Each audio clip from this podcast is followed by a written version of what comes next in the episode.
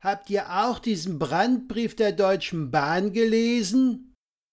Gelesen nicht, aber davon gehört. Der Herr Lutz ist mir sympathisch. Endlich mal jemand, der Tacheles redet. Wobei dieser Brief auch vieles beinhaltet, was mir Sorgen bereitet. Und was wär dat?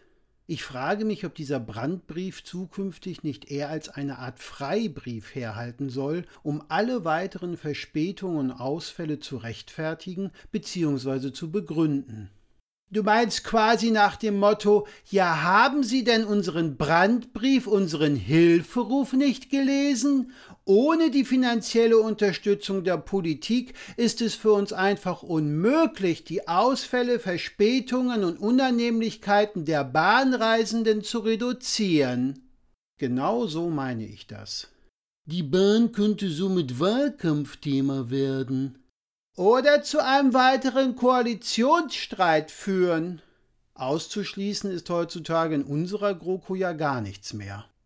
Nun ist die Bahn ja auf der einen Seite zu 100 Prozent ein bundesweites Unternehmen und auf der anderen Seite seit 1994 eine Aktiengesellschaft.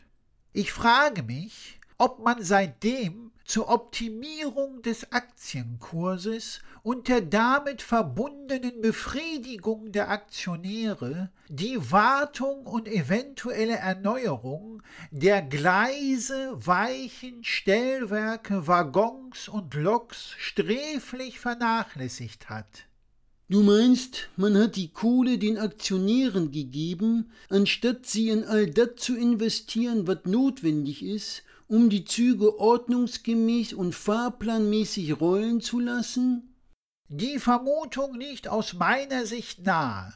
Vor 1994, also vor der Gründung der Aktiengesellschaft, waren solche Probleme bei der Bahn nicht bekannt. Und Brandbriefe hat es auch keine gegeben.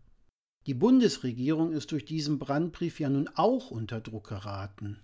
Warum das denn jetzt? Sie möchte die Menschen ja dazu bewegen, vom Auto auf die Bahn umzusteigen, um gesteckte Klimaziele bzw. Klimavorgaben zu erreichen.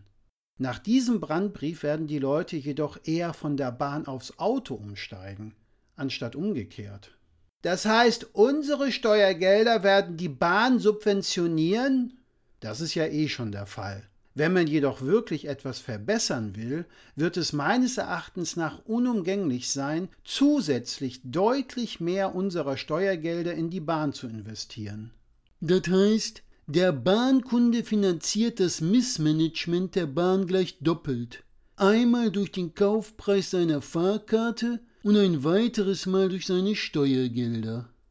Ein stolzer Preis für so viele Verspätungen, Ausfälle und andere Unannehmlichkeiten. Es ist schon mehr als traurig, wenn der Vorstandsvorsitzende der Bahn einräumen muss, dass in dem größten Eisenbahnverkehrs- und Eisenbahninfrastrukturunternehmen Mitteleuropas die Mitarbeiter nicht geschlossen an einem Strang ziehen.